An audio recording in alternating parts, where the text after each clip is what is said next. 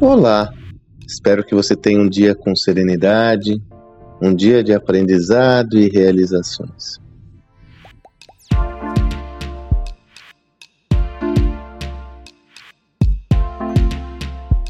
Gravo esse áudio na segunda-feira, 9 de agosto.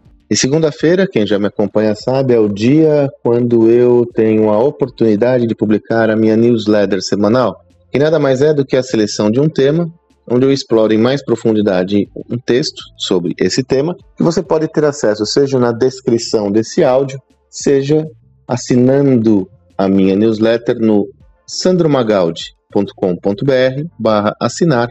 E aí você recebe na sua caixa postal toda segunda-feira às 9 horas da manhã, ah, pela manhã, né? Porque às vezes muda esse horário, no seu e-mail essa, esse meu conteúdo. Pois bem, essa semana eu escolhi um tema que eu selecionei lendo um livro chamado Os 10 Tipos de Inovação de Larry Kelly. O enunciado principal dessa obra é quando, na sua introdução, o autor que fez uma pesquisa com mais de 2 mil tipos de inovações bem-sucedidas, é quando ele comenta que um dos principais achados é que a inovação não fracassa por falta de criatividade, e sim por falta de disciplina. Na realidade, essa pesquisa corrobora uma tese que eu tenho fortemente e insistentemente reiterado acerca da necessidade das organizações terem um sistema orientado à inovação contínua. Lembrando que esse sistema considera processos, considera sistemas tecnológicos, considera alinhamento de pessoas, considera rituais. É necessário pensar a inovação como algo estrutural integrado à rotina da companhia. E para começar essa reflexão, que eu tenho, sempre tenho sugerido para empreendedores, líderes empresariais, é fazer uma auditoria em seu sistema de gestão, procurando levantar quais são todos os aparatos existentes na organização estruturais e semi-estruturais que estão orientados à inovação. Quais são os rituais, as reuniões, os encontros, quais são as, as formações de grupos orientadas à inovação, quais são os processos formais existentes, quais são as instâncias. Toda organização tem instâncias, autarquias, tem demandas orientadas a, a processos formais. Quando você, por exemplo, tem uma alçada para autorizar determinado tipo de compra. Então, aqui na empresa, compras até 100 mil reais, o diretor assume, acima disso vai para financeiro. Enfim, quais são essas alçadas para inovação? Quais são os rituais?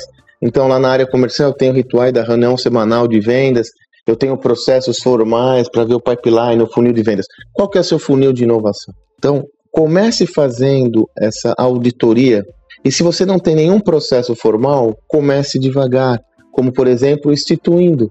Selecione um projeto que você vai trabalhar de forma inovadora e sempre meu voto é um projeto que tem relação com o cliente. Estabeleça uma rotina, um processo, um sistema de acompanhamento, idealmente utilizando uma metodologia ágil, todos os seus preceitos para fazer esse projeto evoluir e aprenda com o andamento do projeto. Funcionando, acelere e expanda seus tentáculos para outras áreas da organização, de modo que de forma gradual, você tem a inovação sistêmica no seu negócio. Mas não deixe de considerar essa tese central.